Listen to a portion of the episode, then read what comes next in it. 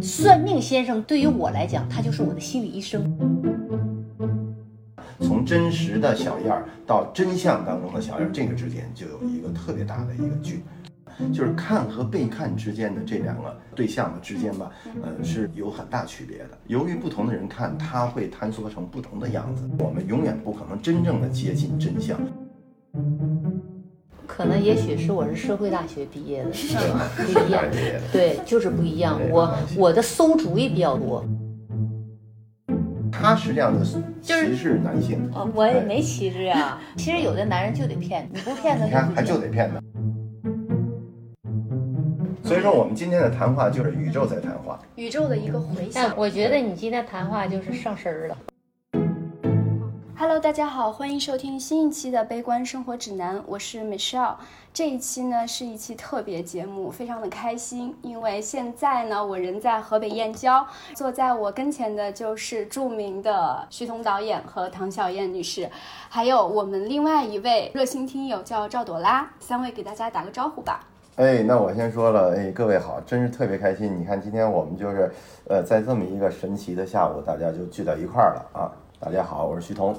嗨，大家好，我是唐小燕。大家好，我是朵拉。然后我们另外一位主播为现在人在澳大利亚悉尼，他没有办法来跟三位来见面，咱们给是他的一个遗憾。嗯，对他们俩这个这节目《悲观生活》这个我特别喜欢，名字我也喜欢，所以说我们现在应当在不能见面的，在远在这个呃澳洲的，应当给他打个招呼。你知道今天是一个什么日子吗？今天什么日子让？他俩猜，我就不说了。女生也猜不出来。今天我儿小燕姐的生日啊，是吗？不是，你来揭晓吧。今天是亲嘴日，惊真叫，嘿，今天有这么一个叫世界接吻日，这太狗血了吧？亲嘴日没有，我们飞吻吗？飞吻咱得飞到那个徐威那边去，给他飞一飞个，吻过去了，走了。好，收到收到。我们其实呢特别幸运，能跟徐导还有呃小燕姐，我们能串联上。这个契机也是因为我们在呃四月份的时候发布了一期节目，是第十四集，就是讲徐导的那部作品《算命》。当时呢，不知道通过什么途径，徐导跟小燕姐都听到了，然后他们两个呢都找到了我们，然后我们觉得特别的荣幸。其实我一直很好奇，就是二位到底觉得我们那一集讲的什么东西打动了二位？那我先说啊，为什么？因为那期我听完之后吧，我特别的这个激动，就有因为被采访或者被聊天儿，很多时候都是被动的。看别人写的东西的话，也是被动的去揣摩别人看完之后我们片子之后的反馈。但是那期我没有，那期我是一种，就是你们聊的首先是特别细，扒出了很多不认识的两个人。对，完全陌生。其实我觉得这个让我思考一什么问题，就是说所谓的我们说这种观感还是评论还是这些东西，有些都是太熟了不行，一定要是陌生人的那个感受，他的那个那个评论也好，还是议论也好，是最重要的。因为如果说当你的这个我们说言论不自由，赞美无意义，对吧？因为有时候现在容易变成拉帮结派，说我拍的片子完了，我们俩熟，他说好，那这种影评我觉得是我还不敢说不好。啊，对，因为熟是吧？完了，下一次还得见面，还得喝酒。那你说你给人这片子，虽然都说不好，都是假装的，就哎，实际上是即便不好也说太对牛，。变成小骂大大帮忙了，就是假装骂两下。就现在他们院线那不都是这种套路吗？是吧？都是说哎，说点什么，呃，那爆料点这片子有什么。呃，甚至于好像是负面，但实际上他是还是夸这片子，所以说他就没有真正的判断了。但是你们那节目完全不是，你们完全是就是说站在自己的立场视角，然后对这个算命的一个彻底的，我觉得是扒光了，就是整个大卸八块儿，就是打碎了很多细节，我觉得说的特别细。照 X 光机，对，有心人。来做比喻，说是对。比方说要是个人的经历。没有看到这个片子那我们对这样的人完全不知道。然后会对他们有一种什么感觉？说就是一个残疾的，我们会不会帮助他？我们对他什么样？但是看完这个片子，觉得对他们有了一个很深的。他们还有一个视角特别好，就是他们都是白领丽人，朝阳区的都都市丽人，对对，他们这定位好就好在哪儿？就是说，他们这种都市丽人再来看算命这种污泥浊水里边，这个完全是这种这样的一种底层生活的话，会有不一样。他会把那个人群的那种呃思考，包括对那个人群的听众给他们带入，给他们介绍这样信息。我觉得跟刚才我说那影评又不一样，影评它对的是影迷嘛，我们也是影迷嘛，啊 你们也是影迷啊，我们是你们的听迷，听迷听，互相迷但是我我是不管熟与不熟，我对你有意见我就跟你说，我觉得你做的不好我就说嗯。对对对，但是往往我就会得罪，得罪人。得罪人。有很多人不喜欢听你说真话。嗯对比方说对对你哪儿不好，嗯嗯，这个不太好，嗯这个可以后可别这样嗯搞。对 对，这个也让我想起来，就是小燕姐之前也获得了一个奖，叫真实人物奖嘛。刚才小燕姐也说了，我就是特别真，我有什么就说什么，我也不在乎说你怎么想我。可能就是因为你这样的真性情，你获得了这样的奖。但是呢，我觉得这里面好像有一点讽刺，本应该就是应该把自己最真实的一面反映出来，不管是对人还是对己。但为什么应该做的一件事情要被嘉奖？我觉得这奖就应该给我。对，因为我觉得是这样，就是呃，给我的感觉是人是就是应该做的，但是我把我的隐私暴露出来了，就像我脱光了衣服让你们全看一样。嗯所以我觉得这奖该给我。但是很多人他不会脱光了衣服让你看，他不会把隐私给你们暴露出来，他不会这样的。对，他尤其像你们这种都市都市丽人又是有文化的，又是什么啊？像你这又法律的，是吧？更会讲想着这个隐私。我们没有，我们就想着，那你想拍就拍嘛，想唠就唠呗，这多大个事儿，是个屁呀、他这个实际上我是怎么想啊？是它是两个层面，一个是呢，就是说刚才小杨说，他那个奖一开始设立的什么呀？是有有一个特别在国内一个特别牛的一个影评人，呃，其实他是一个学者，也是一个多年研究独立电影的，叫王小鲁。王小鲁呢，那个就跟我说这件事儿，说他们觉得这些拍这些独立纪录片，特别是拍这些人物的电影，除了导演啊有这样的眼光拍之外，更主要的一大部分贡献是来自于人物，也就是说人物得让你拍，对是吧？我们很多看不到的生活，是因为你想去看，人不让你看，那等于说，特别是变成影像再能够。呃，拿回来的就非常艰难，因为什么？因为你现在大家对这个影像都有这个这个意识，就是哎，你别拍别拍，哪怕就是你现在出去到大街上拿一手机，现在越来越敏感了。就是随着这个影像的泛滥之后，人们觉得你一拍，可能是不是又给我抖音了或者又什么的。但是小燕儿不同的是在哪儿？就是他自己自我取样了，他自己就是说，嗯，自曝家丑啊，还是刚才他自己说的是吧？他愿意自己把自己拿出来，成为合作。这所以说，我觉得这个。包括那次是南京影展嘛，所以南京影展就设了一个这个，就说，哎，咱们能不能对这样的人物，呃，就是给点表扬，或者说给他们一个这个肯定，对这样这样设立了一个奖。我觉得从这个角度上来看，这讲是特别对的。但是反过来就是你的那层思考了，你那层思考就说，哎，那本来就应当真实的，干嘛真实人物还得要要嘉奖呢？是吧？就应该就这样，是吧？你看，这是另外一种思考，对。对所以说，就是我们经常有听一种话，实际上是也是挺挺别扭，就是说我们口语当中经常说，我跟你说真的，就经常有这种话儿。撒谎，啊，对，儿子撒谎这事儿怎么怎么，就好像平时老撒谎似的，平 时平时说的都不是真的。今天我就跟你说真的啊，这事儿是这么回事儿。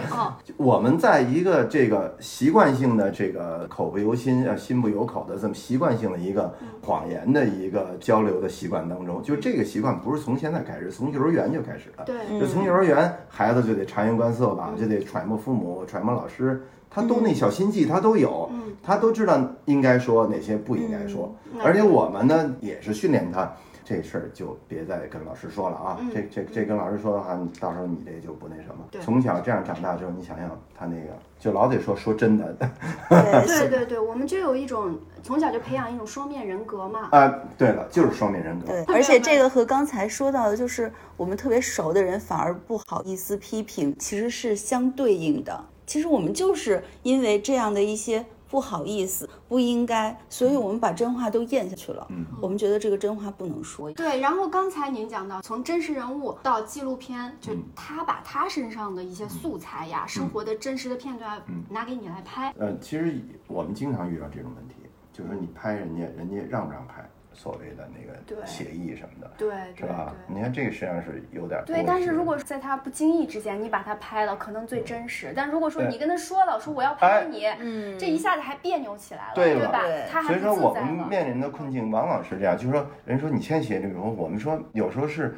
呃，越拍越没法签了，还对对，越拍拍拍成了一个就是很熟悉的状态。你突然拿出一协议给人一看，人家觉得好像咱俩怎么一下远了似的。就是你让我一签吧，感觉好像不是朋友了，等于啊闹了半天你拍我这个还另有所图呢。对对，也是一个现实问题吧。在镜头之下，尤其是纪录片，您能捕捉到的真实度到底有多大？嗯，呃，我其实是一点儿都没有演，就跟平时一样，跟咱们聊天是一样的。对，没有说是他架起机器我就这样，嗯然后你你不架机器又另外一样，嗯没有，嗯其实是一样的。他也不知道我什么时候架没架机器，因为我不架机器，我手手持机，但是他也不知道我什么时候拍和不拍，反正始终就像就跟我们现在这样的。哦当然现在你说这东西特别复杂，待会儿我再深入分析。你我先说觉得还。还是还是分人，哦分人，你跟这个人很熟了，你知道他拿着机器在拍你，你他那个机器这么在对着你拍，你知道拿，因为你我的我是对着你的人，不是对着你的机器说对话。，是对人说的。对，嗯所以我就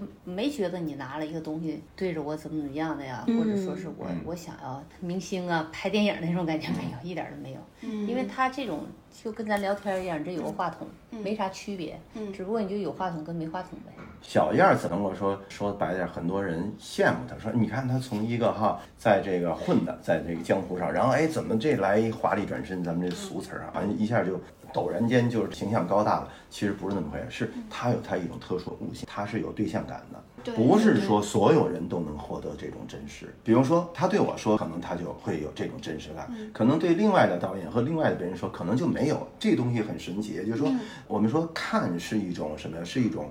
啊，叫物理现象，嗯它是一种物理现象，就是看和被看之间的这两个对象的之间吧，呃，是有很大区别的。由于不同的人看，它会坍缩成不同的样子，就跟我们物理世界一样，是吧？呃，有这么一说法，就是说刨根儿来说，就是在这个我们生存的这个三维的物质世界里面，人有这么一种习惯，就是说我们愿意，呃，就是人脑有这么一种习惯，就是我们愿意去。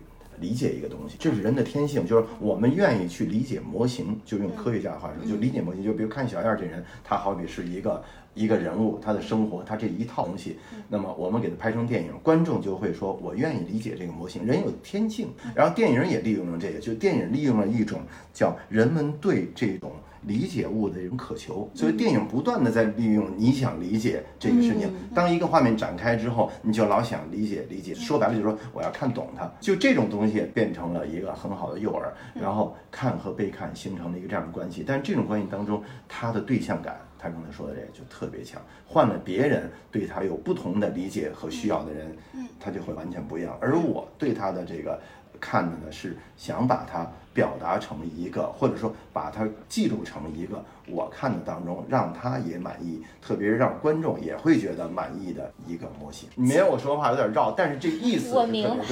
我又不傻，虽然没文化，但是一般的都能听明白。你刚才说我悟性高呢，这一会儿又问你明白没明白我说啥？不明白，你再给我解释一遍因为我说的有点绕。啊。有点绕，算绕归绕，但是就是说人天性是这样的。比如人天性，再打个呃，再打个比方，比如哎，这东西出现，以前我没见过这样的话筒，我本能就会想，哎，这个话筒它的是一个什么样的功能，我就想了解它。但是你刚才说的那个吧，让我又想到了一个问题，就是你刚才你说了一句，说是说，呃，我我就要这样展现出来，让大家看到一个真实的你什么的。那你这我没问过，那你拍我之前就有这种要把我放在电视上的这个想法吗？有这个动机，但是不知道什么样之前，但是不知道能够你是有目的性的来就拍的，不是这个目的不是什么什么目的是，他一种专业的一种，就跟那记者，比如记者，因为他当你自己人设是记者，比如你兜里偷偷的揣着一个记者证，或者你没揣记者证，你是一个呃一个那个叫什么主播或者什么，你想了解一个人物的时候，或者想了解一个生活的时候，你肯定自己的人设和所有的心理暗示，就是说你已经是要有这个动机了，也就是说我们语言当中实际上是。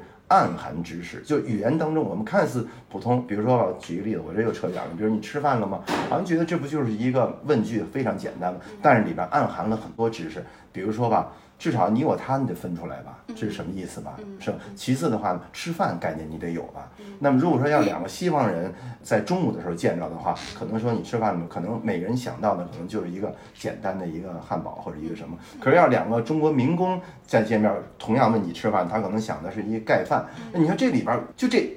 你吃饭了吗？呃，五个字，文化含义什么太丰富了。要看你的语境，你是在哪儿说话，你是对谁说，然后接收你这信号人呢，也对你的这个发问也有所理解。刚才我说就是拍摄你的时候，实际上我去拍摄你的，实际上我的人设就已经暗含了，不是我要剥削你，或者说要这个曝光你，或者是要什么，但是我的人设就已经暗含了。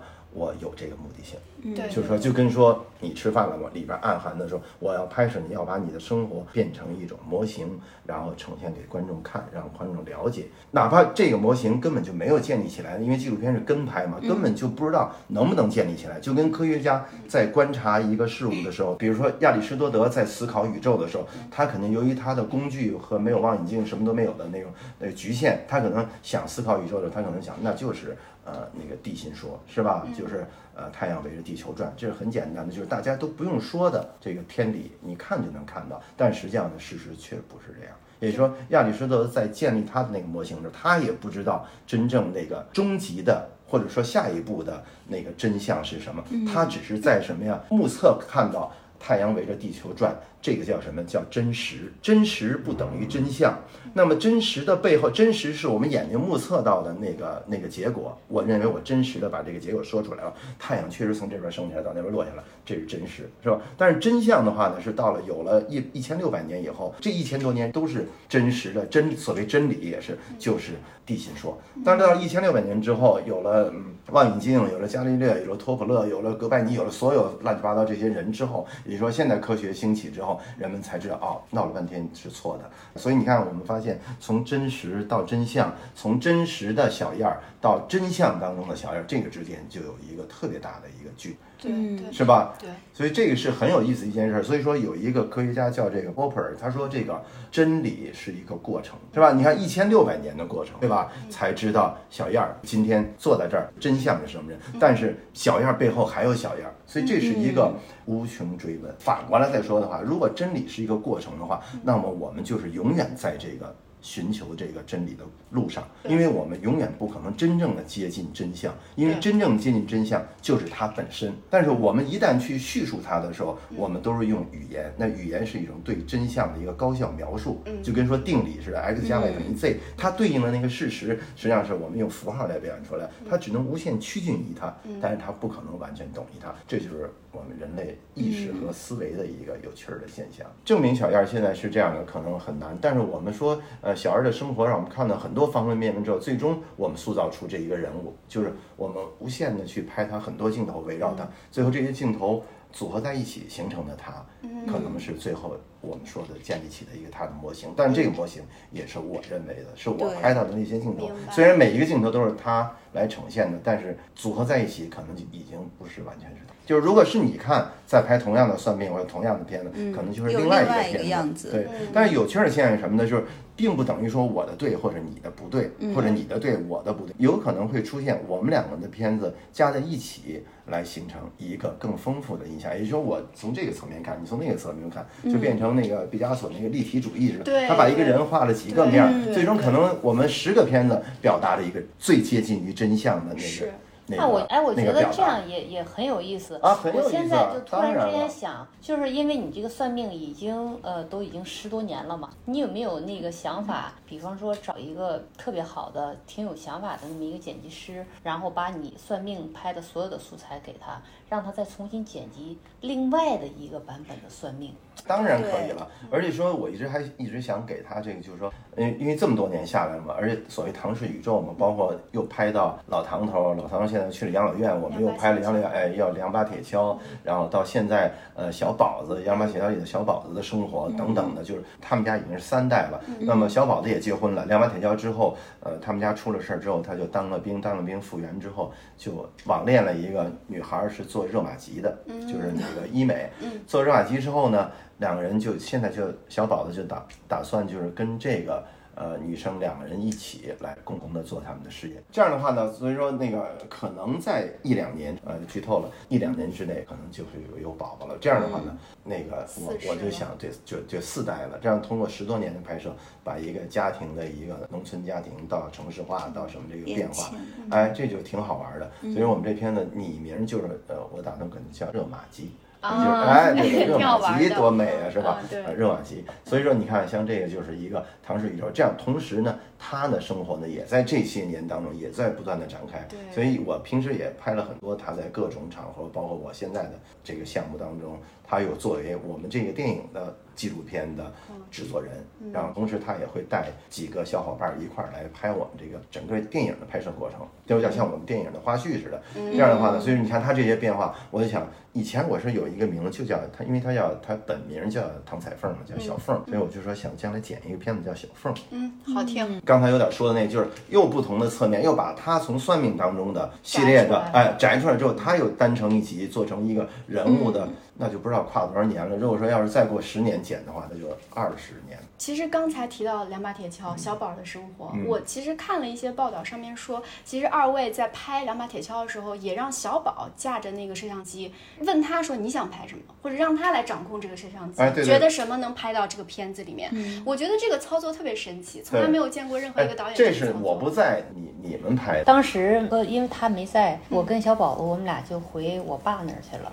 然后回到农村，回到农村之后呢，就跟我爸聊天儿。但是我就觉得有的时候，比方说我爸或者说是我出现什么问题了，我就觉得应该让小宝子也学会，因为应急的时候你要拿着机器，要把这些东西拍下来。就培训了一下，对，就简单培训了一下，速速成。速速成的告诉他这个怎么开机，怎么弄。正好赶上我们回家的时候，我爸就咣当就要过去了，然后他跟我们说说话，因为那年我三哥出事儿了，他就说着说话，这老头儿那年状态特别不好，他就坐着坐着凳子就往下要卡，要往下倒。如果到那时候我就想，我说想起来挺后怕，如果说是我们要不在场的话，他那年他坐在凳子上倒下去，也许就这人就没了。正好我我跟他说着话呢，他不给我回应，我这回头一看，我爸正往要倒呢，然后小宝宝开机，赶紧我小宝宝开机，我揉家我就跑到我爸跟前儿去，给他一下子给抱住了。这咱们镜头里有，那是小宝子拍的。对，那是小宝拍，我就赶紧掐人中，爸爸你怎么样了？我掐人中的同时，我还往后看小宝你开没开机。印象非常重要。第一印象不是马上去扶住爸爸，而是说开机，对，这就是说明这是职业的，对职职业的已经变成了一种肌肉记忆。对，所以说呃，所以说就他们不是有一个新闻，就有这么一个故事嘛，就是新新闻学必讲的，说这个这人那个要要跳河，就是有一个你是那个拍下还是救你拍还是人？救他？对，还有那个非洲的非洲那个嘛，嗯秃鹰吃那个小孩嘛，对，那个摄影师不是自后来自杀了了。嗯，所以说你还是心，你们老唐那人都狠，亲爹还得是先开机，先拍后救人，这是伦理问题，哎，我也不知道，有这么多年就就被我给毒害了。就是说一切都与拍摄深啊，真的就是太深了，什么东西职业化之后是为这个事很可怕的。业真的付出了挺多。然后他他的同学现在是我师傅，然后就直接跟我说说姜丽老师是嗯姜丽老师，他就跟我说说燕儿，你被徐彤坑了，嗯对带沟里，真的问。你被徐彤。实际上他是过了一个，其实干这行的实际上都过了一个非人的生活，就是说他的生活跟拍摄实际上已经高度的并轨之后，融为一体之后，你分不清楚哪一部分是拍摄，哪一部分是生活，导致你在生活很多判断的时候，你会像刚才那样，就是拍摄变成第一位了，也就是拍摄僭越生活了。他像是一个呃那个假皇帝一样，他坐在那宝宝座上了，这拍摄重要，然后而我们真实的生活被那个放在次要的地位，但是你也不能说它不是生活，它还是生活。对呀，是就这个就，是我现在是啥呢？就是前天导演还把我给说了，就刚才咱们就录节目，我还拿着手机咔也要拍，我觉得这就得要记录下来，然后就得拍。然后我们去北京那边放放映的时候，出去看着大街挺好，哎，我就拍。说你是来放映的还是来拍的？现场就把把他气够呛，他职业嘛就就把他给气够呛。想想我拿着东拿着手机拍摄了，我说我不就是拍摄的吗？拍上抖音了，还到那儿跟一个旅游者似的。我说咱们到这个，你不是旅游，我是我咱好不容易到了得拍摄二环吗路以里了咱还不我不是就拍摄吗？我已经我从燕郊好容易河北进城了村里，从河北我好不容易进到北到京城大北京了啊，到大北京了。然后我拿着手机下了地铁其实这也不是，我就是是什么呢？我就觉得有些东西你就必须得给它记录下来，记录下来你就什么都得记录下来。你觉得这一刻挺好，或者他们在找饭店找什么，我觉得特别好啊。然后配合这个景儿，然后满大街那个五星红旗飘着，我说很美啊，特别美。我就干嘛不给它拍下来呢？那我我工作的时候，我放映的时候，我也也要兼着拍呀。那你你现在你都给我坑成这样了，现在不让我拍，那你怎么能给着我，怎么着能让我回去啊？对，这个其实能引申两个问题，一个就是说，徐导刚刚说了，说你老拍，然后你好像没多大意义的景儿你也得拍，在徐导眼里可能是这样，然后可能会发到抖音、快手上。那现在普通人都在拍，都在做这个事情，都在做这个内容输出。您觉得二位在纪录片制作的过程中产出的这个内容和嗯。大家平民普通老百姓每天在做的这个事情嗯。之间到底有什么关系或者不同？我觉得还是挺不同的，就是好像就是刚才我说的那个困惑，就是好像生活呢，就是说你是变成一个拍摄生活了，嗯，这是很可怕的。我觉得并不可怕，我每天或者甚至经常，我觉得这很有意思，我我都在拍。那我觉得有一天你虚彤老了，你八十了，我把我所拍的这些东西，我剪辑出来一个，就一直到你八十，我觉得这就是一个电影儿，这就是一个这就是哎纪录片。这也是，嗯明白吗？我在不断不断的积累素材，积累，嗯。在时间上是连续的，所以它就成为了一个作品。，可是我没拍那个那个什么呀，但是我的旅旅游点儿我我的旅游点儿，我的旅游点儿里有你呀、啊，对，是我们那个，因为那天放映是在那个，我不是单单的是旅游点我肯定会有景色、有人物告诉别人这是什么地方、什么胡同然后我五五星红旗飘飘的满大街，然后这边对着徐彤在找饭店。嗯，嗯，我的确是拍的旅游点，但是我的旅游点里有徐彤，有别人，有我的人物啊。嗯嗯。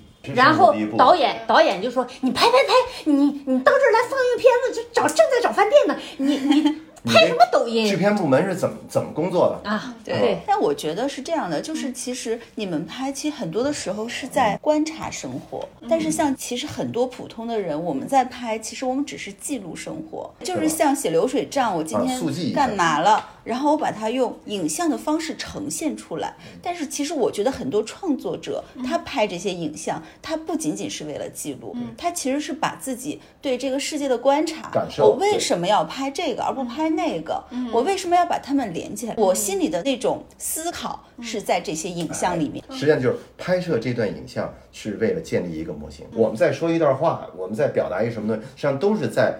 不是说表达这个事情本身这个现象，而是说什么呀？也就是说，换句话反过来说，就是现实是杂乱无章的，是吧？如果你仅仅把现实杂乱无章呈现出来，没有意义，而是重要的是，当你把它呈现出来，我们说观看之后呈现出来之后，你要表达的是什么？对，所以那这个就就跟抖音那个就不太一样。对但是抖音但是抖音、快手也有非常好的，比如说有一个短的，它拍的特好玩儿，它是什么呀？它是弄一个硬纸板儿，就类似于鞋盒子似的，它讲一圆的。做成一个像一个钟表一样，上面画一个针儿，分成西瓜瓣儿，分成若干格儿，然后呢，上面写着，这是中间写的是十一，呃，不是，比如说某一个假期是吧？它分成这个格儿，每格儿上面都要写着这个假期有可能要做的事儿，比如说这是工，呃，这是加班儿，呃，吃饭，这是会朋友，这看电影什么的都画格儿。其中有一特别小的格儿，这么窄窄的一个小，占的比例很小的一个格儿，西瓜瓣儿是他写的特逗，他说嫖娼。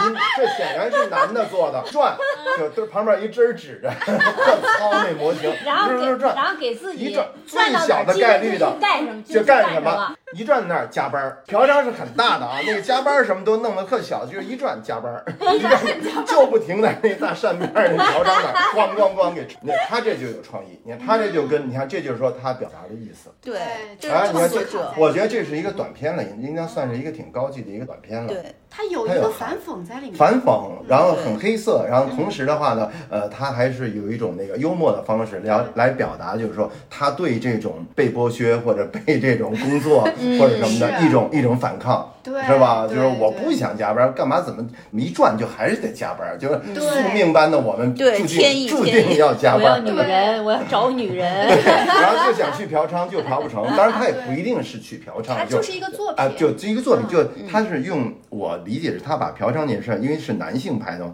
我想肯定是当做一个符号象征，就是说喜欢，就是他想做的一件事儿吧，开心的事儿。然后那些呢是他找女人加班啊什么的，是他不想做的事儿。结果呢，就一转就停在不想做的，一转就你永远盯在不想做的。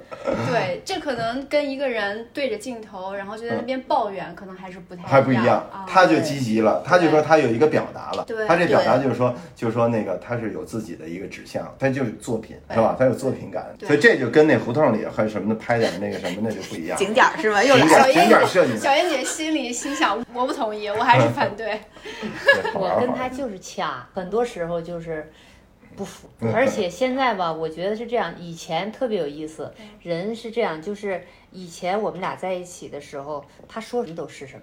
嗯，百分之百是对的，也不是说崇拜，是因为我不知道的太多了。我是一只小白鼠，啊，幼儿园的孩子，那我什么都不知道。我问现在翅我说这个，我说这个是怎么回事儿？他就给我很很耐心的真的讲怎么回事儿，怎么回事儿，为什么为什么？但我觉得这么多年我已经好像是知道了太多了，然后我有我的想法了，就是孩子已经长大了一样，对明白吗？我要跟你说不对，嗯你这个说的不对，我知道这个，所以我就开始就开始反抗了。反抗。就是我们俩就开始掐对掐，就是那个你说这个时候，女我说你说这个自我意识你说的这个，哎自我说这个不对识觉醒，了。我觉得是这样。你他完了，他在这说我这个，我在说他这个，我就一直就不服他，我就觉得就可能是，也许我学的，我觉得我学的可能是知道了，我自己有我自己的想法了而。且可能您有一些独特的视角。对，嗯，没错，嗯就是您作为一个在那样的环境里面经历了很多事情的一个女性，然后您也曾经被拍过，但是您现在是其实也参与他的创作，那您可以给徐老师一些什么新的视角？就是说您在跟他掐的时候，您跟他的不同点火花到底碰撞在哪儿？可能也许是我是社会大学毕业的，对 不一样。对，就是不一样我我的馊主意比较多，哦。就是我不会说像你们有很多公式，在我的脑子里，我我我这个事儿应该怎么去办，我反应的非常快，瞬间我就知道这个怎么去办我就真的就瞬间我就知道这个事儿必须要这么办，然后我就去跟他说，就我们俩比方说就因为这么一件事儿，然后就掐掐掐到最后呢，没掐，我就同意这事儿应该这么办。不，比方说，说是因为咱们俩总有这个你嗯。你不服气的时候，或者说也有我不服气的时候，两个人要要争论嘛，要要争论这个事儿要去怎么做，然后我就跟他讲讲讲讲讲，有的时候他也不服，不服完这事儿就这么地了，啊，嗯，就这么地了。按你的那么地了。对，不不，有的时候就按照他这个这么地了。有的时候我呢，就是我是一个好奇心比较强的，比方说就按照你这个这个说法去做，那我就跟你说，肯定按照我这么说的去走。你不相信试试，然后我们俩就开始做这实验，然后这个事儿怎么怎么地，那个怎么怎么地，叫做还撞墙实验不是有一个事儿就实验没错。我给你打个比方吧，我给你打个比方，我们俩就经常这样做。他有一个箱子，箱子就是好多年好多年，我是特别喜欢扔东西的。然后我就收拾他的呃东西的时候，我就看着一箱子，哎呀，都这么多年了，我扔了吧纸箱子。然后他说扔它干嘛呀？这个箱子那么好，是我那么多年干什么？这箱子还是比较有名的，什么什么？说要么这样拍卖，拍卖。我说拍卖啊，你这纸壳箱子连五毛钱都卖不上去，你还拍卖？卖废品，扔了也就一毛钱都不值。他说你那试试呗，咱打个赌吧什么的。他说你卖不出去，你再扔扔也也可以嘛，你可以试试呗你可以试试呗。我说那就那就试呗。我是比较要强，还好奇心比较重。我说那就试。就看我热闹了，开始，那那就试，他说那那你就发朋友圈，十块钱打底儿拍，嗯，起拍到最后四百二，四百二。但是我是啥呢我我我输了，我还我真服啊那我是真服，那是你输了嘛是深圳的一个？我就输，我输了，我真服了，牛！那你你牛，没电了吧？你看我干灭了，没有，给我干灭了。干灭了。后来人家给拍卖完之后吧，就特别有意思，我就觉得，我说你看一个箱子卖四百多块钱，这样吧，咱快给人再拿点杂志，就是 有采访我们那些杂志什么的，多给人拿点东西吧，就觉得 对，其实就怕人吃亏了。人家说说是对于我爸来讲特别有意义，我爸特别喜欢看徐峥导演的纪录片，幕后私信给我说小燕儿姐，无论谁加价。背后给我加十块钱，我不能在我不能在网上一直等着，你就给我加十块钱就行了。这 箱子我要定了，无论多少钱，你都给我加十块。然后，然后后后来就有人五块，什么五块、三块，一直加加加，最后后来别人往上加，最后涨加停了，后来加完之后，涨停完了四百一我，加自己十块心里在想，我说你这加了半天，人家后边一直都十块，一直 你你加多少钱，人家还是加十块，等于还是他一样。嗯。我说是，哎，这要定人也给我灭了。跟着徐导混了这么多年嗯，的确是我受了很很大的教育，就是明白了很多道理。这个虽然说学到了很多，但是学到了很多，就是让我明白了，就是你对待这样的人什么样，然后呃，你做什么事情要替要站在别人的立场上去想事情，然后不要那么自私。以前就很自私嘛，就考虑我我我合适就行啊，你爱怎么地怎么地是那种的。现在就要想着你也要合适，对吧？就是你呃，你成功的时候要拿别人当人，你不成功的时候要要拿自己当人，就是这样。对，因为当时我印象特别深刻，就是小燕姐在算命里面跟那个小女生跟她讲说，应该怎么在社会上混，怎么对待男人，教育者或者教导别人的一个形象。大姐大，对，然后到了那个歪眼睛里面，我记得您给那个女的，那个剪了一个蘑菇头的那个啊然后也在讲说你应该怎么怎么着，就给人家指点江山。我现在也这样，哎呀，现在是现在都告诉说是军师，告诉我我是知心姐姐，说我是军师，我现在也这样，这个性格是改不了的。对，就差开那个那个什么呃心理咨询热线，他是有很多这个就是想不明白的一些小姑娘多，有有小姑娘，也有小小子，我就是接触的小小子也不少。嗯你比方说是小小子，他在这个按摩房里边认识一个呃女孩，一小姐，然后呢就爱上人家了。我说你傻呀，小姐最无情，你还爱她呢，骗死你！你有多少钱都从你那掏出来，他跟你在一块就是为了骗你钱。我说干这个的我还不知道吗？对对对，哎我教他们就是从你兜里怎么把钱骗出来。你想，你爱上他可能吗？真是无底洞。你有多少钱但是他都坑这你。也不对，也不能他他真。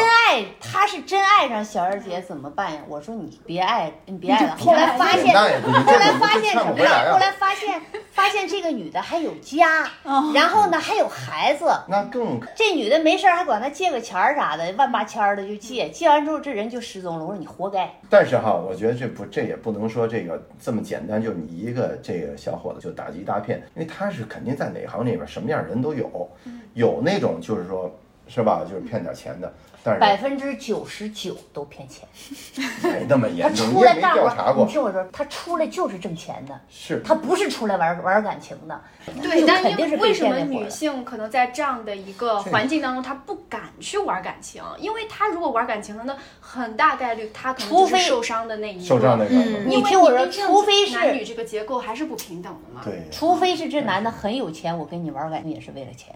我跟别人不干活儿，我就跟你，就有点像包二奶那种感觉。那我给你包了，我有钱，我给你包了，但是也是因因为有钱，你得给我买车，给你买房，都得需要，就是也是一样。我不知道他相中的是什么也好，那就是说这么多年了，那个小叶儿姐对于男性在这个社会上定位，或者是男性之于女性的这个价值，您这个观点有没有什么变化？就是什是歧视观点，就是男男性的定位，那你他实际上的歧视男性，呃我也没歧视啊。其实有的男人就得骗你，你不骗他你看还就得骗他。不骗他就歧视是不行，。这就是歧视。其实性别歧视有时候很多是反过来的，就跟这黑命贵似的。这黑命贵现在是反过来了，当然这不能说啊，就是有点这个敏感，就是其实他们是有点这个过激了，就是在这个左翼思想的影影响之下，好像就觉得就不能提。但是这种呃过度之后吧，实际上就对于白人的歧视，变成反过来歧视了，我们也没歧视你们呀。就是女权不，我这个女权女权过界之后，就变成对男权的。我觉得女权现阶段不存在过激，因为还是你看现在您听到的这些过激的言论，它还止于这个言论的层面。对，对我先声明一下，我是女权主义者，我真的是女权主义者，我始终不，这不是瞎说。你看我的片子，从卖收、卖身救父的小苗苗，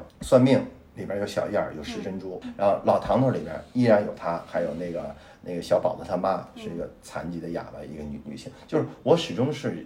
在我所有的片子里面都有一个女性形象的一个贯穿，我所以说那个有的电影学院有一个教授叫张献民，呃呃，张老师说这个他在他那年就他自己有一个一年他会列一个片子哈，列几个片子他觉得他喜欢的。那年麦收出来的时候就十多年前，他说麦收就是当年的相当于当年的神女，神女就是三十年代的那个电影，那个也是一个性工作者，当时就叫妓女嘛，现在都叫性工作者。呃，妓女是怎么来的？是个黑白片，好像也是拉扯着孩子，但是又要去呃卖身来这个什么。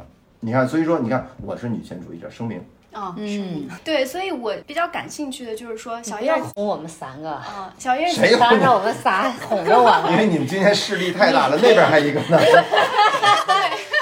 被包围了。被包围了，他有点害怕了，有点害怕了怕咱仨弄他，有点肝肝颤。对，所以我其实想问的就是小燕儿姐对于呃现在年轻的或者是正在往上就是努力的这一部分女性，对于她们在社会上怎么去立足？那对于很多在比较落后地区的呀，生活条件比较差环境里面的女性，她们怎么样才能怎么讲呢？活得让她们自己满意？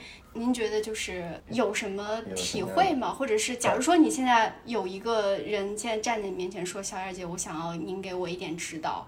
您会怎么说呢？知心大姐，请上线一下。上线一下，知心姐姐，呃，是这样的，也分有的人和他有很多是，有的人是学生，嗯，有的人是已经工作了的。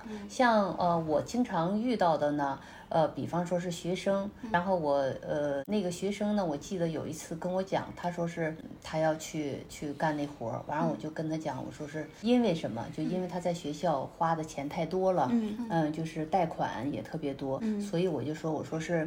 你还是克制住你自己，看别人有一香奈儿的东西，有一什么包，有一什么口红，你也要去买。但是我觉得不应该这样。但是你还，我觉得怎么还是对他从业的一个阻拦，一个歧视，就是当然是不合法的。就假假设我们说，比如说有红灯区是合法的，不是说是从业的歧视，不是歧视。比方说像他这样的，我就不建议他去干建议他，因为你上学大学，你好好把你这学上好了，你好好刻苦几年，你将来以后什么都有。我们那个时候是没有的也不一，定对不对？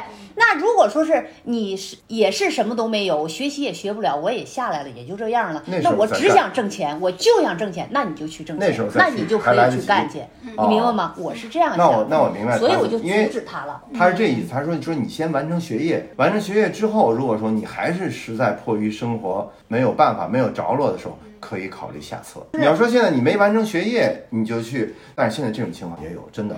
嗯，其实这个可以跟我们上期聊的那个来结合起来，就是说从个体和一个系统性的对女性的压迫去分开，就是说这个个体他可能迫于他的生活环境，他现在的现实情况，他可能不得不做一些选择，他能让他选的选项非常的少。那这个时候你要对他进行道德上的这个批判，你说你饿死你也不能怎么怎么样，对，那他可能就觉得你凭什么要这么说我？就是你现在有吃有喝的，你凭什么觉得我救我的命，你还不让我去救命？作为这个，比如说性产业呀，或者女性一定要从事这样的行业才能养活自己，这个是一个政策层面上的，就是说对于女性在社会上的机会就是很少，就消费主义对他的绑架就是比男性更多。多得多。对，嗯，为金钱而去犯罪，那就是犯罪，嗯，对吧？那没得说。你就比如说你是为了获得更多的钱，你去犯罪了，但是为面包而犯罪啊，那是社会有罪。嗯，是吧？那就是这道理。但是不一那你说为面包而去从事性工作，那也可以理解，我觉得。呃，比如说为香奈儿机也不对哈，呃不不能提品牌的人家该找什么为一个奢侈品嘛，就是你在上学期间奢侈品为了一个远远超过你的一个奢侈品，你可以不要它的，你也可以一个别的包也可以用的情况下，你去犯罪，那就是犯罪，不建议这样这是。这是其中一类，还有一类人是也有学业也有什么的，然后他就觉得频繁的换工作，哎在这儿哎呀又累，然后又加班，挣的又少，想要挣快一点的钱。对，其实你也有学历，那我觉得是这样啊，人和人的想法不一样。我觉得是这样，如果我也有学历，我在这个公司，然后可以上班，老板肯定喜欢，又能干又吃苦，然后又能加班，又那个能力又强的，他肯定喜欢。那我觉得我肯定会想要干下去，想要工资高，我肯定会选择一个公司还可以的，嗯，我在这又吃苦，你的老板肯定能看见，他不可能埋没你的人才。那你不能干两个月、干几个月，人老板不那啥，你一点贡献，对对公司一点贡献都没有，然后你还想一月开三万两万的，那整肯肯定不可能的。你如果要想要把你你自身的价值体现了，你一定要为这公司、为你的老板做出你应该做的一切。你的老板眼睛不瞎，他能看着这个人到底什么样。而且老板一般的呃四十岁左右的，他都有一些个经历的。说实话，他一眼就能看出来你是不是那种干活的人，你是不是那种没事就玩溜达又 又想那样。那你要是真是踏踏实实实在的，他肯定愿意留你。你没有那种。我不同意，已经开始杠了。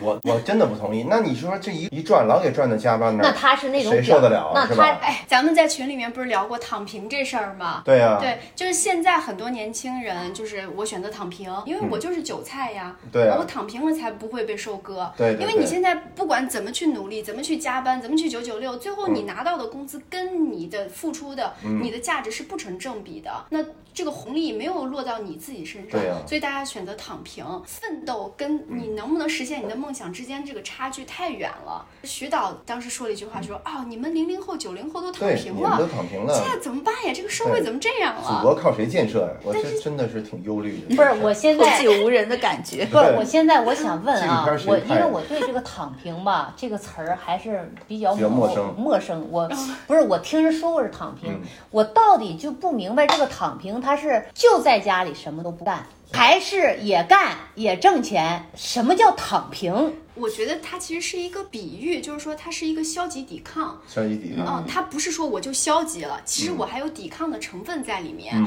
我只是不参与到那种机械化的、没有体现个人价值的那种的重复性的工作里面。嗯。然后这个重复性的工作最后呢，就像您说的低人权经济，就是为了这个 GDP。最后我努力工作了几十年，我的养老也成问题了，我看病也没钱啊，我孩子也上不起学，就是对社会一种悲观，所以他。他就他说我躺平，但是你真的能躺平吗？你日三餐还得解决问题。对呀，对，我以为他躺平就不吃不喝了，或者不 工作了，努力，然后就搁家一躺。死躺平非比躺平，对，就是这些近些年来，不管是网络上啊，年轻人之间流行的这种网络用语，比较俏皮的词儿，嗯，然后我们可能不太能立刻就知道啥意思。它其实确实是体现了背后很多深刻的社会问题，我们现在的社会一些没有办法解决。的一些问题，刚才我提到就是说，那我最后辛辛苦苦几十年，我手上还拿不到什么养老金，然后我可能进了养老院，然后那个条件也特别差，没有人好好的照顾我。最早以前，比如说五年前，我就看过一个报道，说河南的一个养老院，一个老头呢，他最后就好几天没人照顾他，他身上生蛆了，活着呢，身上生蛆了。我当时看到那个新闻，我就觉得太反人性了。所以呢，我们也就对这个徐导的新片子，他们是肉做的，就特别。感兴趣，因为您这个新片子其实就是把镜头放在了养老院，放在这些老人身上。我们在那做义工还做了一年，就是这个，是吧？跟他们一块儿零距离去观察人作为一个所谓的高级智商的动物，他在暮年的时候经历的一系列的这种身体上的遭遇，甚至说尊严上的这种不公的待遇哦，他们最后怎么样离开这个人世？所以我是特别好奇，虽然我现在还没有看过那片子，还没看到，对，要看到片子就会有。一些感，这个养老院是有有人中关怀的。对对对，我所以我就想问二位，在拍的时候有没有觉得就最后拍不下去了？就是您看到那些跟拍算命的时候，《游民三部曲》的时候那种冲击，是否是不一样的那种冲击？就是主要是我们拍的过程当中发生了好多事情，特别有趣儿，是一个让人啼笑皆非的故事，就超乎我们想象。就并不是说我们想象好像养老院就是一种特别现成的小养老院，就觉得好像特别不堪。呃，还还还不是，就是说他的那个条件下，其实养老院在使劲做一个有，咱们拍的这家养老院，我们拍的对特别好玩，特别好，而且院长也特别好。对，比如疫情期间有一个老头儿不行了，然后就没了，然后呢，但是他因为他是鲜族的，就是那朝鲜族的，那个老伴儿呢是在那个和孩子都在韩国打工，回不来，回来之后也得需要隔离，所以在这时候他已经不行了，这样等于说就是。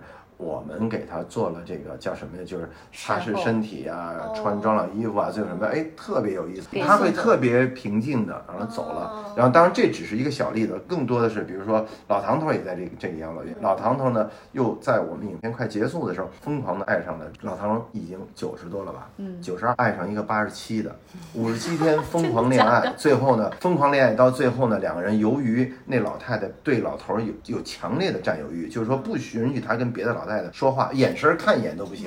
最终的话，由于嫉妒，是因为老头儿给了那个护工，也是一老太太，给了他一个橘子，然后最后一个橘子引起了两个人各奔东西，一共五十七天封爱，搬到一起，要完了又或当中又得征求儿女的同意，儿女又不同意，当中这一波三折又哭。征征求您的同意。啊，我我肯定他同意，但是。对方老太太的儿女不同意。老太太生了七个闺闺女，叫七仙女儿，在当地远近闻名的。七仙女来了之后说绝对不同意我妈到这个岁数了还恋爱，还跟一老头要在养老院住在一个屋里去，俩床要搬到一起，坚决不同意。到了这岁数了就别扯了，万一一个要不行了呢没了，这老太太一直也没找，然后到养老院你再找老十六年了，，对，怕人笑话人家，对，好像就守不住他爸的这阴魂。我的天，最后呢，后来他的四闺女同意了，说那个太不容易。他他四闺女比较通情达理，说哎呀，二闺女啊，二闺女嗯甭管他们那几个儿子也姐姐妹妹说什么了，嗯儿儿子同意，我同意，就让他们俩住一块儿嘛。这不好不容易在一起了吗？大嗯家唱歌跳舞，终于在一起了。办的画着红脸蛋儿什么的，假装有一个婚礼仪式，实际上等于是就是一个游戏一样的。太有意思。最后两人在在一起之后，最后因为一一个个橘子，哎，各奔东西了。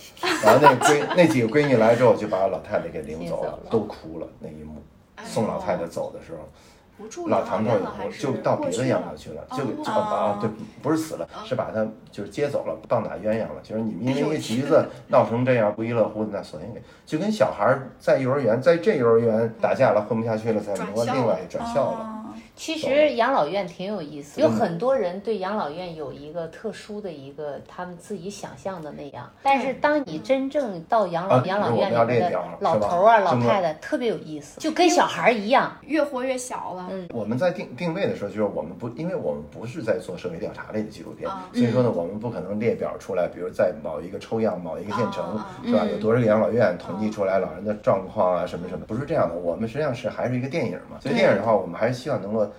洞察到老人们之间彼此之间的关系和他们之间发生的事情。对这个可能是我觉得在探究他们的心理状态和最终的这个人生最后一站的这种生命状态，对对对是我们特别关注的。所以说呢，这里面发生的感情故事啊，生生灭灭呀、然后那个吵吵闹闹啊，就就鸡飞狗跳啊，什么这些。对，因为您刚才讲的这些，我觉得完全 不会想象得到，因为我 们觉得人都那么老了，都进养老院了，还有那些欲求让我觉得不可对。想象，是吧？对对，没想到是这么这这么一个个欲求还那么的强强烈，对。占有欲那么强，非常疯狂，想象不到。还挺有意思的，让我有点向往了以后养老院的养老院生活。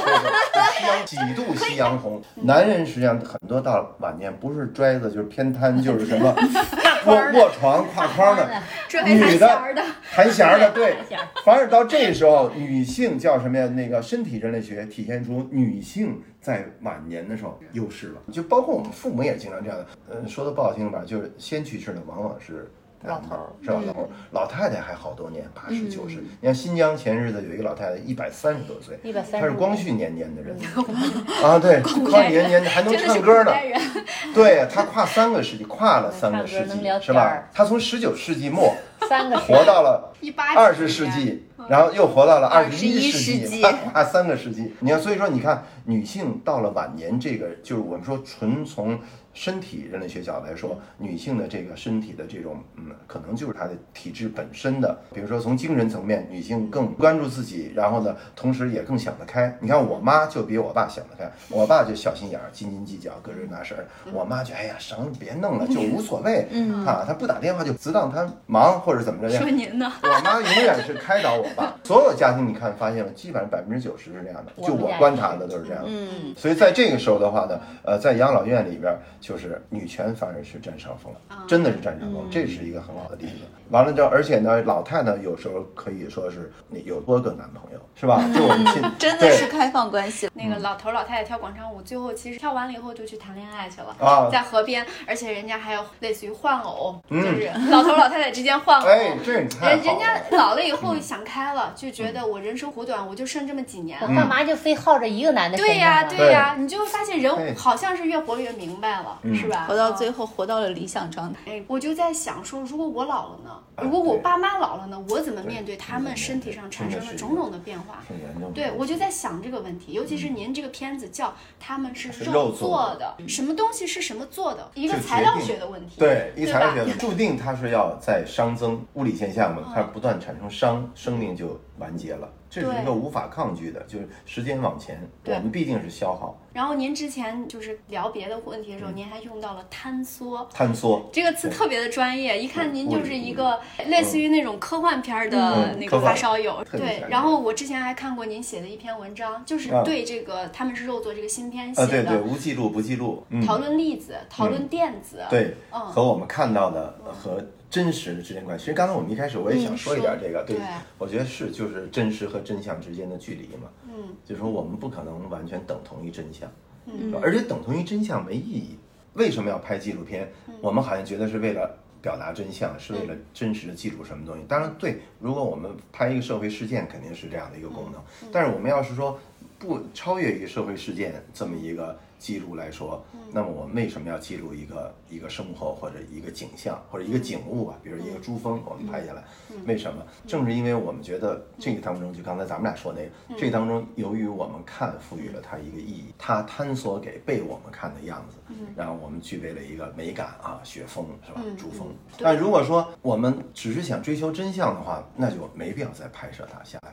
是吧？对它本身自己就是完全跟所谓的真相是合并在一起的，用一个叫快速描述的方法，是照片也好，是语言也好，来重新再描述它的时候，我们一定是因为有了要赋予它意义，我们才去描述。嗯对对，是不是这道理？是吧？也就是我们为什么要言说一件事情，是因为我们要说出它背后的意义来，就对我们要赋予它意义。有这么一句话说的特别好玩，说这个宇宙大爆炸，我们是在这这个事件当中，实际上我们今天也是在宇宙大爆炸的事件，对吧？我们是梦中人，因为它这个爆炸时间太久了，是吧？一百三十七亿年，那我们好像觉得跟我们没有什么关系，但实际上我们都是从那一点里面，从几个最初的几个简单的元素，高能量的这种快速的爆炸、混合，这反正总之产生很多的物理反应，到我们今天到出现生命，到出现人类。所以说，我们本能的在这个事件当中，我们就会什么呀？沿着事件给我们的这个叫什么呀？惯性。比如说吧，其中一个最主要的惯性就是时间，因为爆炸出来之后，事物总是由一种状态发展到一种状态，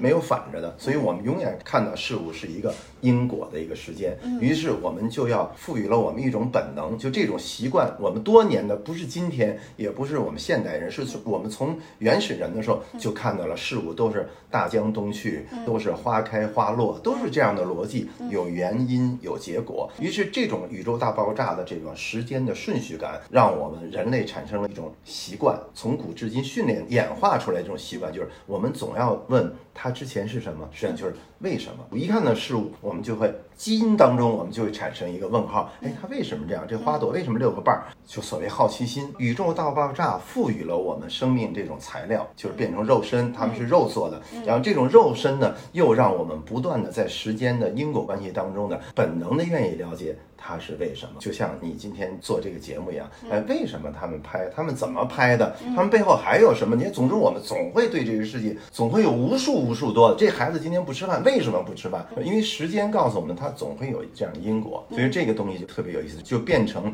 我们在回答这个为什么的时候，我们就把这个现实的这个真相翻译成了我们人类意识当中的问的那个为什么，翻译成他意识可思考的那个语言。于是我们就产生了所谓的文明，就不断在解释为什么为什么。其实每一个文明相当于一个理解的模型。而且是由每一个文明都有这个文明当中无数的先哲、无数的聪明的头脑，建立了无数个模型，从亚里士多德到牛顿到爱因斯坦到我们今天，哎，所以实际上就这就是人的本能。人的可贵之处在于宇宙大爆炸爆出了这么多没有生命的东西、不会思考的东西，但是偶然当中总会炸裂出一些不同的年代当中，也可能还有我们。们多少亿年前都已经消失的文明，他们愿意成为宇宙自身反观自身，也就是说，我们现在的谈论就是宇宙在谈论自己。我们现在在思考，实际上就是宇宙它有这样的本领，炸出了人，然后人在思考他自己，也是宇宙在思考他自己。我们在问我们在哪里的时候，实际上是宇宙在想我自己，宇宙的某一个角落的意识在想自己在哪里。所以说，我们是宇宙的意识，所以这就赋予了人天然的一种责任，就是说我们要回答，要把这些其实本不需要回答的东西，要变成意识去回答。反过来说，就有点像做无用功这，都要把它翻译成我们可理解的，为什么原来是这样哦，原来如此。啊？我们今天的采访也是，拍纪录片也是，哦，活着意义也是，都是这个道理，就是宇宙赋予了这种材料，所以他们是肉做的。当赋予了人是肉做的这个材料之后，他必然要经历喜怒哀乐，然后必然被别人拍下来去思考他为什么喜怒哀乐，这就是意识。所以这特别有意思，这是一个母命题，我觉得是跟科学有关系的，跟物理也有关系，跟哲学也有关系的。徐导是一个类似于就比较相信科学的，科幻的对比较比较相信科幻科学偏科幻，但是呢，您也提到了因果，您用科学的方式来解释因因果对但是因果在很多宗教呃语境之下，它其实是在解释命运，解释人的命运。我们之前在讨论算命嘛，算命嘛那也是命运嘛小燕姐之前就说，我现在要问一句，为什么我的命是这样的？我能不能改变命运？然后你就去算命。徐导现在说的是，算命先生没有办法解释为什么。对所以这个过程中，我发现就是有一些碰撞。对然后就现在的话，小燕姐听了徐导这么一通洗脑以后，还会不会相信算命 不知道这这怎么回事一套东西？或者说您还会不会去算命？我我不是说我不是说听了他这一通洗脑，是天天洗脑，然后也不是说因为他给我洗脑了，我怎么怎么样。我是这样的，我跟你讲，就是现在有很多人说是看了纪录片也好，看了什么也好，说是小燕姐，我的命也特别不好，你能不能告诉我李百成先生在哪儿？我坐飞机去找他，去找他我让他也给我改一改命。改改命你的命改的太成功了，非常多的人，真的很多这样的人来找我找李百成我说李百成已经不算命了了，然后他就很生气，小燕姐，我退休了求求你了，我的命真的不好，我最近真的很背，很怎么怎么样，就这样，我真的很无奈了。但是我没有给他们讲什么呀，我没有给他们讲，就是我算完了命以后。给我改了唐小燕以后的没有多久，我又去了他那儿找厉百成先生算命。我说是老厉，你再给我算一卦，看看我这个唐彩凤怎么样。他又给我重新算了一卦，算完之后把我气疯了。算完之后，他说唐彩凤这个名儿也不错，也很好啊。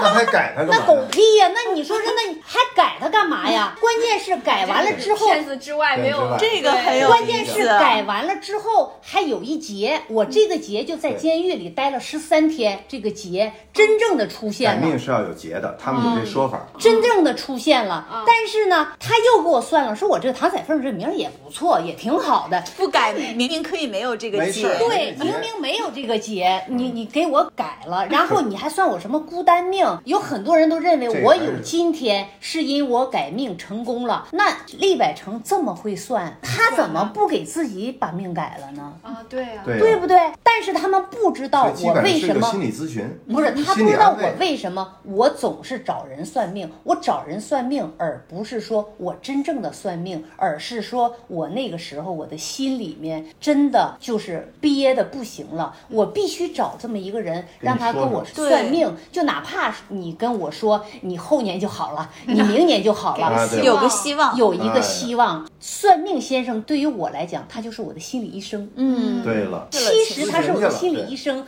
我把当时的解不开的疙瘩，我很闹心，我很烦，甚至说我刚失恋了，我找了一个对象，他能不能回到我的身边？我八十，我照样失恋。疯狂的对老，疯狂的，对，对呀、我随时都得失恋，随时都要恋爱。我我是这样的人，然后我失恋了，我很爱他，他为什么离开我了？他为什么把我给踹了？所以跟老完了厉说了算命先生说说，哎呀，我跟你讲，他说你们俩就相克这么多的缘分。啊哎，你一听他跟你讲，其啊，原来没有缘分了，你就释然了。所以其实你说这算命好也好，不好也好就是在你最困难的时候，没有一个人倾诉，没有你，我那时候没有人倾诉，没有人来帮我，我只能去找算命先生。你看没有？这个就跟刚才我说的科学的情况又对上了。就其实人们就是需要一种解释，需要一个模型。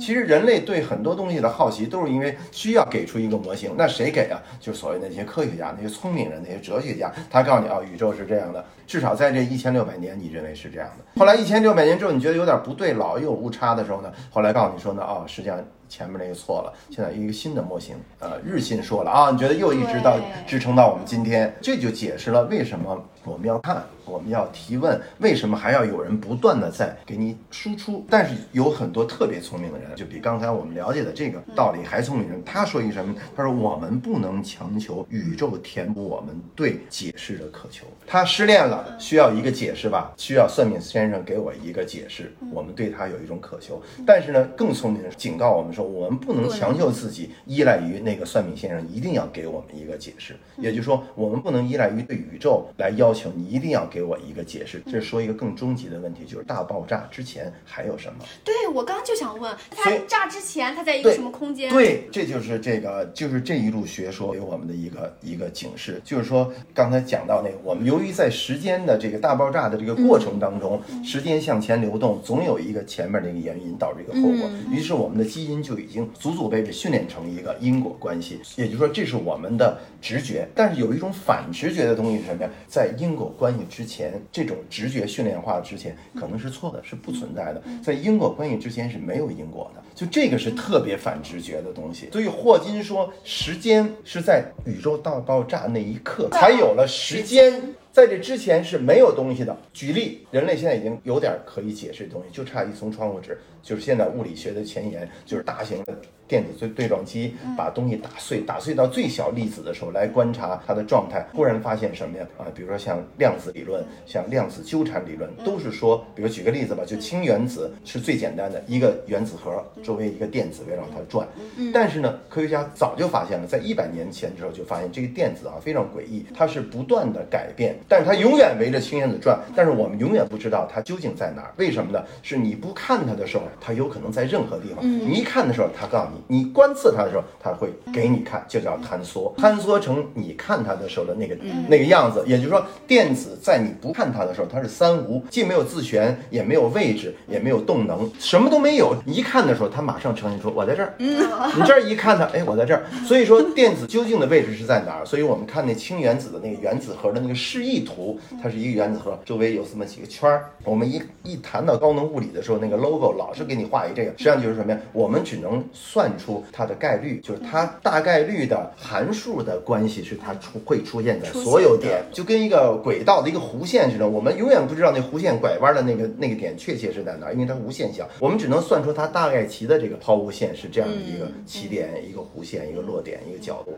但真正我们不可能确切知道那一点。那也就是说什么呀？就有一个科学家就惊叹说，我们不应当惊叹于世界没有物质，因为世界真的大爆炸之前，由于电子的三无嘛，是没。有物质的，那么我们应当惊叹于世界竟然有这么多物质。实际上，也就是说，在小的这个体量上，就是在微观的粒子世界当中是不确定的，是一个电子都不确定的。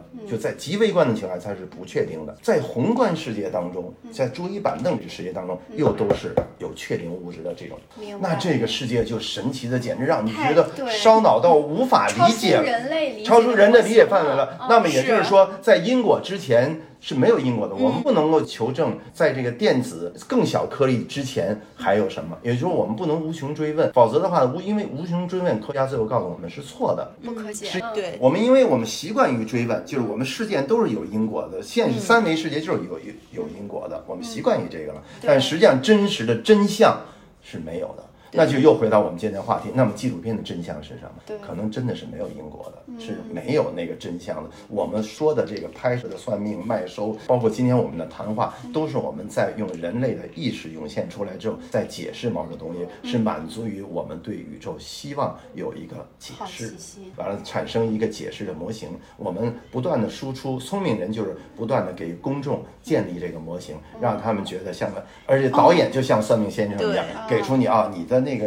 缘分是因为你们俩缘分到了，嗯。所以说呢，给一个安慰。哎，对，然后呢，那他他就给出这个缘分到了，实际上就是个模型，嗯。它里面含义就是说你们俩之间的关系，这都是满足了我们对原因的渴求，但实际上呢，可能也不是这么回事我们听友当中如果有物理学物理的对或者是我特别理希望物理科的对专业的呃理工男对以跟徐导来辩论一下。对，我们辩论一下，就 就我我我有一些这样的朋友，呃，他们也给了我好多这方面的这个就是科学家，真正的科学家，他们是研究什么你不当科学家都白瞎了啊，就白瞎了。所以我下辈子应当 当科学家。其实我现在拍纪录片，我就特别这个肉做的，我都是这种都有这种感觉。刚才你这个说的特别准确，就是他说到是这个材料，嗯，是吧？是一种材料，他们是肉做的。这个标题含的知识是它是一个材料学的概念。那么这个材料，为什么我们把一个感性直觉的电影要说成一个材料？那就是说我希望把这些结构，把这个所谓的这个科学的东西吧，我们说这种模型的东西放在我们这纪录片里，来暗示我们的纪录片实际上是虽然讲了很多故事，但是我们希望是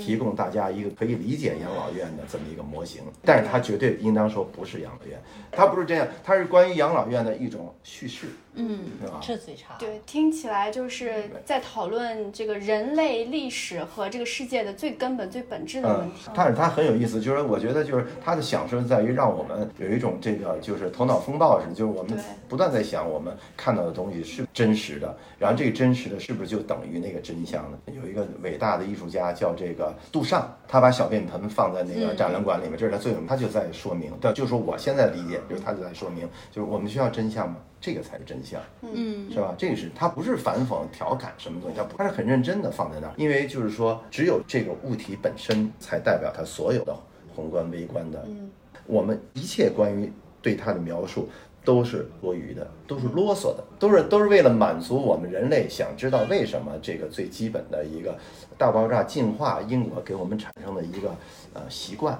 对，嗯，对。那最后就是一个终极的问题。其实我们不要那么啰嗦，最终这个宇宙，你不要期待宇宙给你一个、呃解释，它的存在本身就是一个解释，就是一个解释。有一个人说，我忘了是谁，他说，如果说关于宇宙真相的最简洁的解释，关于宇宙真相的，注意是真相，不是真实的解释，就是宇宙本身，就是这个事物本身。对，但问题我们为什么一直在探求真相？这个事情已经持续了千年，从人类产生开始，我们就在追求真相。但真相不可解，因为它就等于宇宙，因为宇宙的不可解，所以导向真相的不可解。对，但我们人生就是日常生活也有那么多不可解的问题，所以这就导向了一个终极的问题，就是说我们人生在世这么几十嗯年，我们要解答什么问题？关于纪录片的母题的问题，就是你们拍了这么多纪录片，从麦收、从算命、游民三部曲到现在的肉做的，嗯这一路走来，你们一直始终想要回答的一个问题是什么？其实要说到根本，简单说就是，其实这里没有问题。我们不希望解答问题，实际上仅仅所有的纪录片都是一种慰藉。对，就好比是一种算命一样，给你一个模型，一个慰藉，因为这个模型也不是真正的答案，也就是说没有标准答案，真理是一个过程，没有标准答案，没有终极答案。如果说实在要有终极答案，也可以，也可以有，那就是像马斯克那样，他相信这个世界哈，这个是宇宙，呃，是一个这个模拟。呃，就是一个数据模拟，好比就是我们所有的大爆炸以来，所有的宇宙都跟一个游超大的一个游戏一样。这个游戏的在最微观的粒子的微观的地方，它用不知道是一个什么样的有能量的一个，比如说是我们想象中，如果按照因果关系的话，可能有一个更有能量的，比如像上帝那样的人，他设计了这么一个数据的一个游戏，我们就在楚门世界里面。那么我们对人生当中的悲喜啊、故事什么的，只能是通过我们在这个数据当中获得了一小部分，把它变成故事，来慰藉同样渴望和苦闷的人，想去了解和解决这些问题的人，呃，变成一一种信息的一种交互交换，所谓的一种所谓的就是我们说欣赏艺术啊。那小燕姐呢？您认为就是现在看来纪录片是什么？徐导说是纪录片是一种慰藉，慰藉那您觉得呢？一种巫术吧，或者说也可以说就巫术，就相当于当年巫师嘛，没有科学之前就是巫师嘛。我觉得纪录片是历史，他们也还有人说是记忆对对，是吧？它是一种见证，应该是留下历史。留下的一种档案。对，还有说纪录片是档案，演化无目的，宇宙无无目标，宇宙在离散，然后生命是瞬间。如果你要想到这些所有科学和思想给你的这些终极的真相，所谓真相答案的话，那就太没有意义。幸亏我们有艺术，有艺术有艺术，艺术就是一个一个美的模型，让我们可以慰藉心灵来走过这一段瞬间。小燕儿姐就是赋有不同意见，予它意义。刚才 没有不同意见，我就说他那么喜欢宇宙，等他死的时候把他扔他就说给我发射一个弄弄一个小包，这骨灰能源包完了挂在哪个火箭？那不用去哪，我们在的所有的周遭的一切，大的小的东西都是宇宙的一部分。对把你抛在河里面、湖里面、江河湖海对，就是宇宙。对，所以说我们今天的谈话就是宇宙在谈话。宇宙的一个回响。但我觉得你今天谈话就是上身儿了。呃，我觉得我有时候会跟多维空间相哎通，。赛斯书您听赛斯书我们还有就是一个美国的一个。作家，七十年代一个作家，他就是跟一个外太空的另外一个维度的一个人通灵了。通灵了然后这个人呢，通过他的身体，然后去写了一本书《时空之外》。他就是说，可能在世界发展到一定程度以后，我们全都是在用意识来交流。对，没有一个实体的，我们看到实体其实是我们现在的这种局限性的意识去创造出，来的我们。是一个简单的一个三维世界，对我们看的是一个三维的景物。对但实际上我们在多维之后，你就会发现时间是欺骗，就是它就没有时间了，因为时间已经变成一个片儿。你可以切入任何一个一个嗯段儿，就是四维就相当于是一个扑克牌的卡片一样，嗯当中抽出一张牌是一个是我们这样一个三维世界。哦所以对于四维世界来讲，那三维世界看起来就跟我们三维世界看两维动画片一样。啊，两维再看一维呢就更简单了，就这么一个点一个啊，点就这么点，就一条线，就一个点，它是这么一个关系。所以为什么叫降维打击科幻电影，就让你回到更那个粗陋低级的那一维，再一看你特别简单。所以说到那个时候，在高维的时候再看我们这种就特别简单，就不是。这样的思呃时间逻辑了，然后到那个时候的话呢，可能就是人们需要的一种内心的这个慰藉，嗯，就也不一样了。呃，思维感应就不需要电影和这样的方式来慰藉心灵。我那个无记录不记录说的就是这道理，他就不需要再有专职的人员来拍纪录片给你看，以至于我们不被科学。摧毁，因为也没有什么隐私了，因为极大的丰富和极大的呃这个互联之后，就也没有隐私了，就完全是透明的了。所有隐私所需要获得的那些满足和慰藉，已经极大化的丰富了。真的，那是很有意思的。就是有有这么一派说法吧，就是隐私有可能就消失了。为什么消失？就是因为隐私是对我们个人，一个是个个人权利的保护，还有就是什么呀？我个人跟我尊严和形象和整个这个有关的。但那时候的话呢，比如说我的尊严，我隐私，比如我裸体吧，但那时候我有多个身，甚至是无形，甚至我也可以有形，我可以给你显示出一秒钟歘就显示在你面前，是吧？可能这个人在千里之外，但是他可以多个形，他可以虚拟成各种人，他可以多个性别。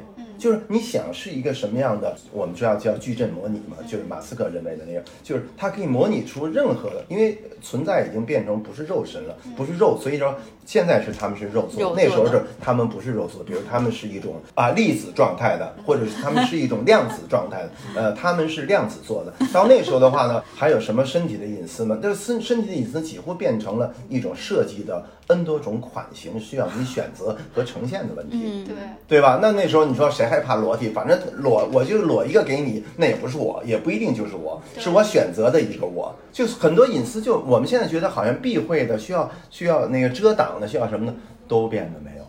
嗯，这还不是科技法西斯的问题，是因为它极大的运算量之后，导致我们不需要有了，不需要保护你银行那个账户也不需要有了，可能银行就没有账户了，不需要账户，因为可能你的那种存在方式的那种那种粒子状态，可能是变成一个云，更那个一种不需要我们现在这种用银行用这个货币系统来来结算，来使你生命得以维系的那么一种一种叫什么形态或者什么的。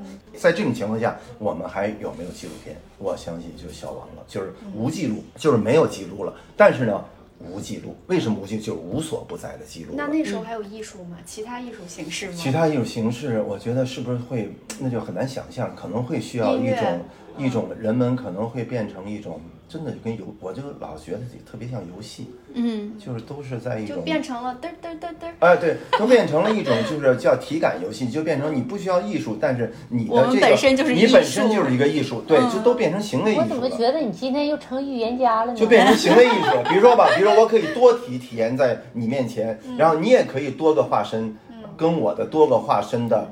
那个对应。对应，然后他们甚至于恋爱，他们聊得好吧，也不一定是恋爱，对他们相处的好吧，就亲密关系啊这两这两这两个信息，比如这两个信息特别的共振，嗯。特别共鸣，是吧？那么我有多个信息，跟 n 多个我喜好，就是社区是就跟那社群原理似的，那个虚拟社群里边有多个对应的灵体，然后这些灵体真只能用灵用灵体，实际上可能是一个是一个数据模拟的这么一个体，然后多个化身，多个交互。那时候你是极大满足，你不也不需要艺术或者什么，那本身就是艺术，或者说我们在扮演一个 n 多个灵体的人设的这样的一个人数字永生的人生当中，我们享受到了存在的快乐，这不就是艺术吗？